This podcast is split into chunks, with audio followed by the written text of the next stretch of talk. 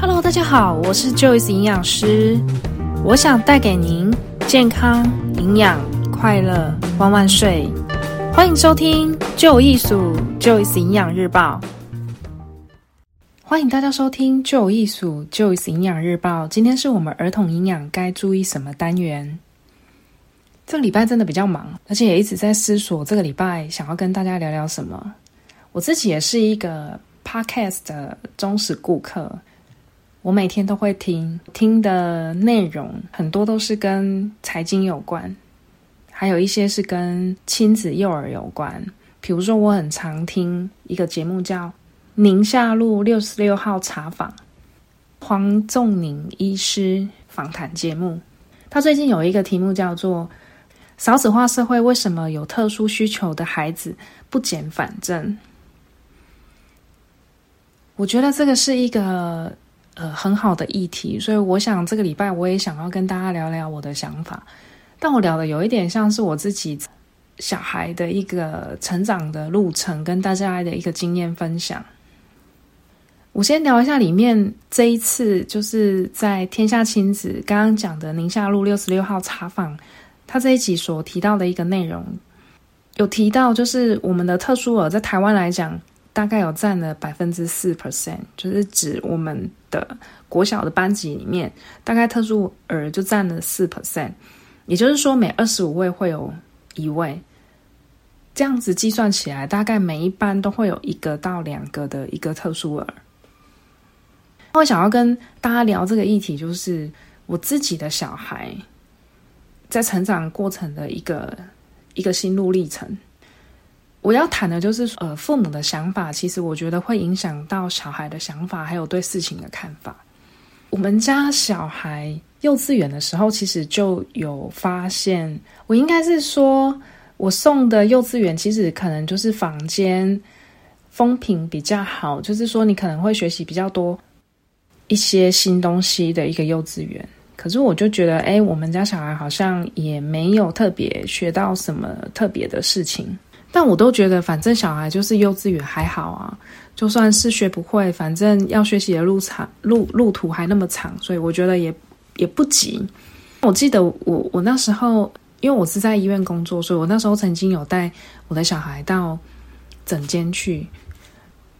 我们家老二看到老大，因为我那时候是带老大去做骨龄检测，然后老二一进去，然后看到老大 X 光片，就说。哎，为什么姐姐的那个手的那个拇指上面多了一个小指头？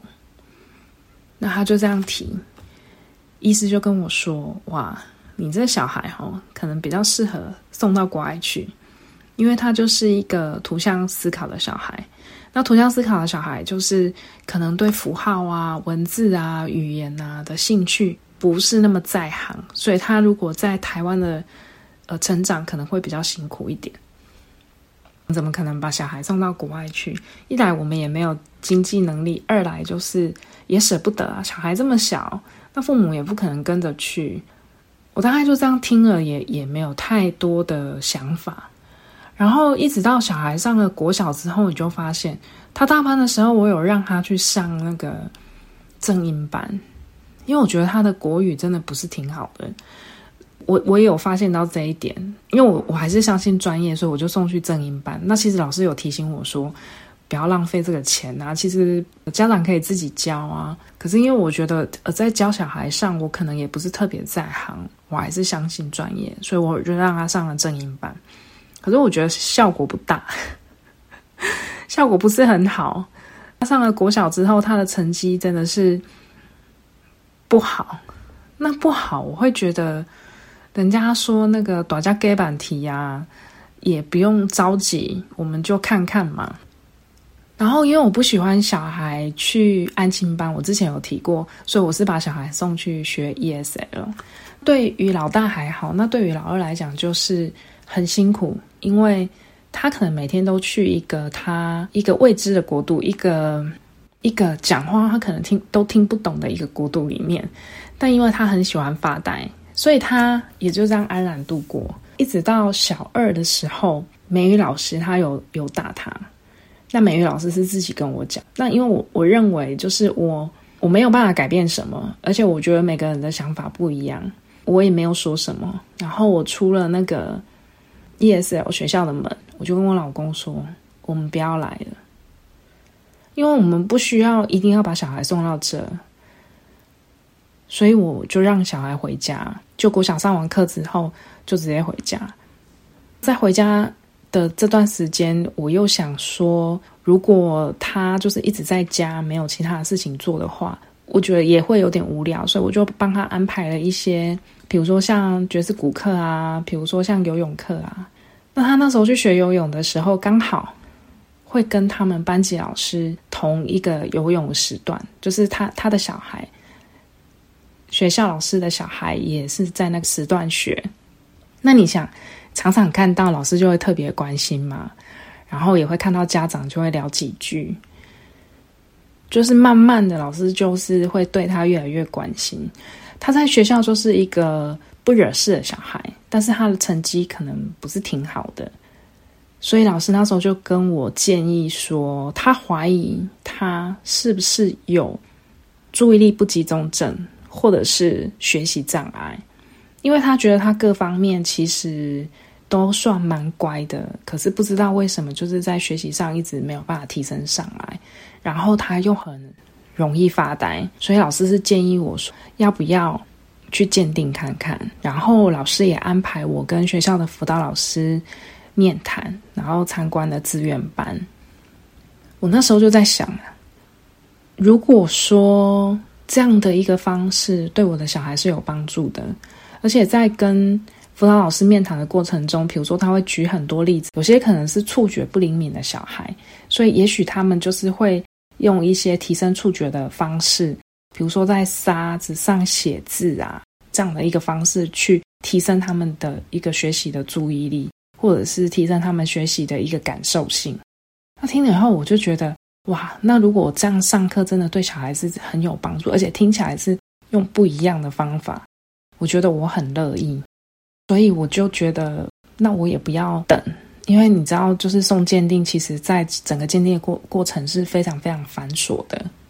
我希望我的小孩就是在下学期就可以进去，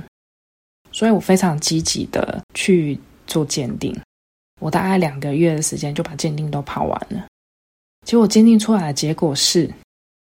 小孩正常。哎，你不要不相信哦！我那时候听到小孩正常的时候，我心里是慌了，我不知道怎么办。就是你，你可能关于他的一个学习的状态，你刚好找到了一个可以解释的路径，但是他检测出来是正常的。我那时候真的有点慌了。不过我觉得还是要感谢那个老师，让我有不不同的想法。因为我以前的想法就是说，小孩可能就是学习比较慢，也许就是过了一段时间之后，我我记得呃建议我的是国小三年级的老师，那国小一年级、二年级的那个老师非常的非常的有爱心，他甚至曾经打电话跟我说要给小孩时间，因为他觉得他是一个图像式思考的小孩。他自己的小孩也是，所以他知道小孩在这这条路上，在学习国字的注音跟国字的这段时间会非常的辛苦，尤其是在学注音的这段时间，你只要给他时间，他就会好。那我一直想说，好，没关系，我感觉上他的学习的状况是真的慢了一点，就是假设人家国一会了，他可能国二才会，所以我觉得他可能也许只是慢了一点，但是国小三年级的那个老师。让我有不同的认知，就是说，呃，也许每一个小孩有适合他的方法，也许我的小孩并不适合学校这样的方法。因为那时候心理师给我的建议是，他觉得我的小孩是正常的，但是可能现阶段的老师在上课的方式没有办法提起他的兴趣，那再加上他原本对这个科目就是完全没兴趣的，而且他是一个可以活在自己心里面的一个小孩。他就会完全进不去，因为他上课他也可以不吵不闹，他可能就是发呆，然后自己在那边演小剧场。他这样一堂课就过，然后他什么事都没有学习到。但不是说他会学不会，而是说没有办法引起他的兴趣，然后再加上他原本就没有兴趣，所以他给我的建议就是，他要上一对一。你知道一对一真的很难找，尤其是在国文这个科目，因为国小没有人在补国文课。我那时候真的是把所有我知道的退休老师的电话全部都打了一遍，看有没有老师愿意。因为你知道国小退休的老师其实都很年轻，但他们都可能因为小孩真的太难带了，所以他们都觉得，哦。可以退休是一件很好的事情，所以他们也不愿意再做这样的一个事情。所以我真的找不到一对一的国文老师，然后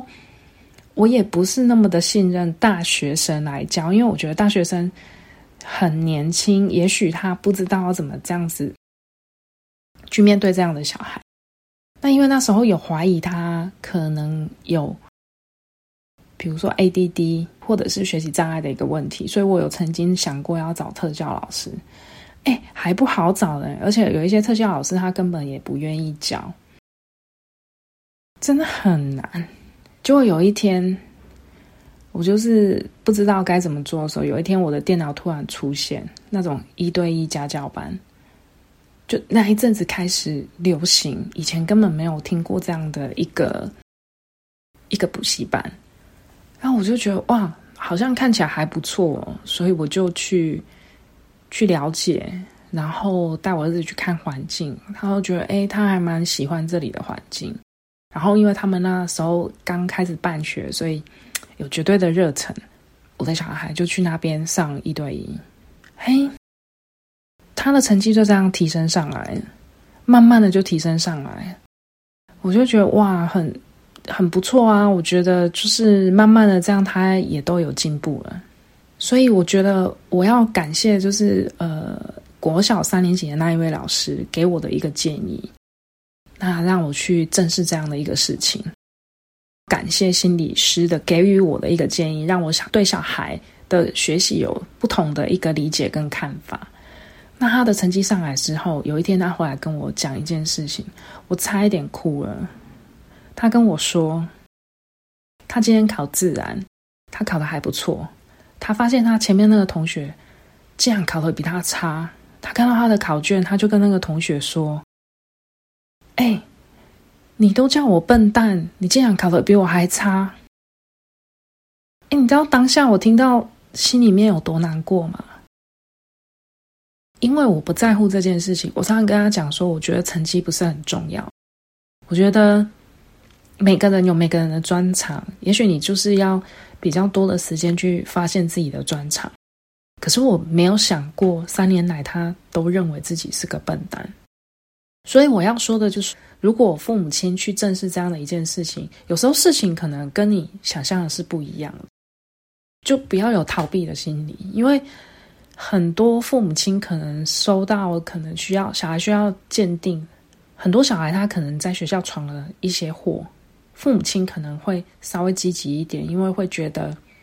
这件事情，因为常常常常在被被告知要到学校去了解，所以父母亲其实也很想解决这件事情，所以他们就会稍微积极一点。那我想要讲的就是，可能有像我这样的一个小孩跟爸妈，就是说，诶，他可能也许有 ADD 或者是学习障碍，就是你可能不是很清楚。他到底是不是？然后因为平常小孩也不惹事，那就想说小孩不惹事，也许他长大了就会了。但有可能会错过了他那个最重要的学习的时间点。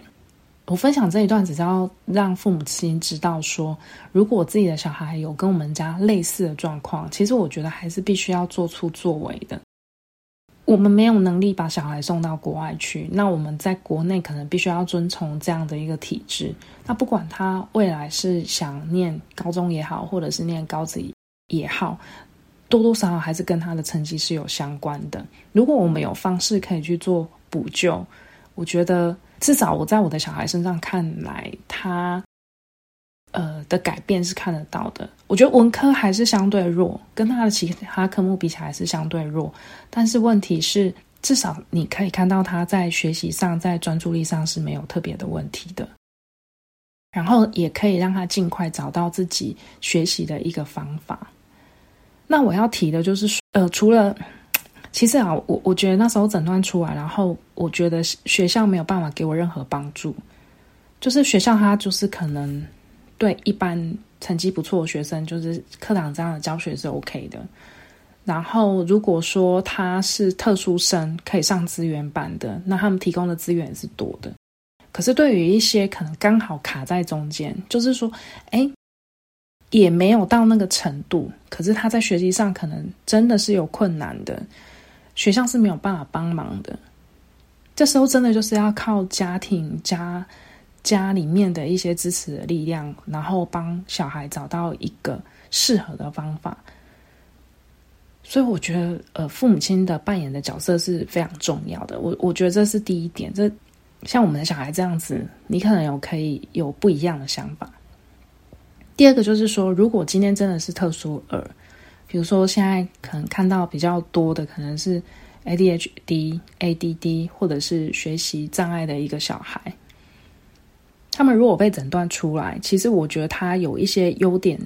存在的。我们提一下优点好了，第一个就是说可以适性教学。刚提到的资源班会针对他可能在感觉统合或者在某一个触觉方面比较弱的地方，他可能提供一个比较适合他的一个方式去学习。我觉得这一点是好的。那第二个就是说，他升学会有一个特殊的管道，因为他可能有有这一些状况之后，他会呃在学习上可能会有部分是比较弱的。那你如果升学，它是有一个特殊管道，其实我觉得对这样的小孩来讲是非常好。但是问题是，它的缺点就是说有可能会被标签化了。那标签化，我就觉得见仁见智啊，因为标签化就是说，嗯，我觉得对，就是特殊儿来说，他被标签化之后，虽然大家可能会对他的相处的模式有点不一样，但是我我我相信，可能很多的小孩他其实是在。避免跟他冲突，我觉得在避免跟他有冲突的过程中，对特殊儿来讲也是好。然后再来就是接受挫折感，因为你总有一天，不管是你是一般的小朋友，或者是特殊儿，你最终最终还是要回归到社会去。有一天你长大成人，你还是到社会去，一样都是在这个环境里面。我觉得应该要学习去了解特殊儿，那特殊儿也要学习去跟一般人做相处。你不可能永远都是把它隔绝，我觉得这个是蛮重要的。台湾的调查里面发现，台湾学龄儿童及青少年大概 ADHD 的诊断标准比例高达八点七 percent，大概是二十二万人口。相对于我们健保资料，对于九到十三岁的学童的一个统计数字，盛行率只有二点四四，多数的儿童是没有有相对应的一个诊断跟治疗。那有时候有一些分享，就是说可能父母亲不是很喜欢小孩太早就用药，或者是呃用药可能会有一些副作用。但是我觉得这个问题还是必须要跟医师或专业人士去讨论，因为我觉得你如果在他小的时候就帮他找了一个可以解决的一个抒发的管道，最小海来讲，它就是一个很重要的事情，因为。他可以在小的时候慢慢的去学习怎么去跟自己对话，怎么去面对对社会的一些质疑。我我觉得这个是很重要，因为我曾经看过，比如像漫画家朱德庸，他是一个是一个类雅斯的人，他他并不知道他自己是不是有雅斯伯格症，但是他后来看了一些就是一些雅思的书之后，他发现他自己可能是，那这个也是他自己找到的一个出口，因为他。从小到大，他不知道为什么他有一些想法，可能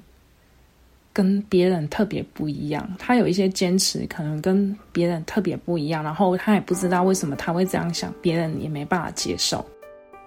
然后他常常可能会脱脱口而出，讲出很多白目的话。后来他看到了一些雅斯伯格的书之后，他发现他自己应该是，他就懂得去接受自己，面对自己。然后这么多年来，第一次接受自己。面对自己，所以我觉得，如果我们现在有这样的一个困扰，我觉得应该要早一点让父母亲去接受那样的想法，然后去引导小孩一起去面对。我觉得这个是很重要的。那今天只是要跟大家聊聊小孩啦，谢谢大家收听今天的 Joyce Joyce 营养日报。如果你喜欢我的内容，请追踪跟收听哦。我们下周见。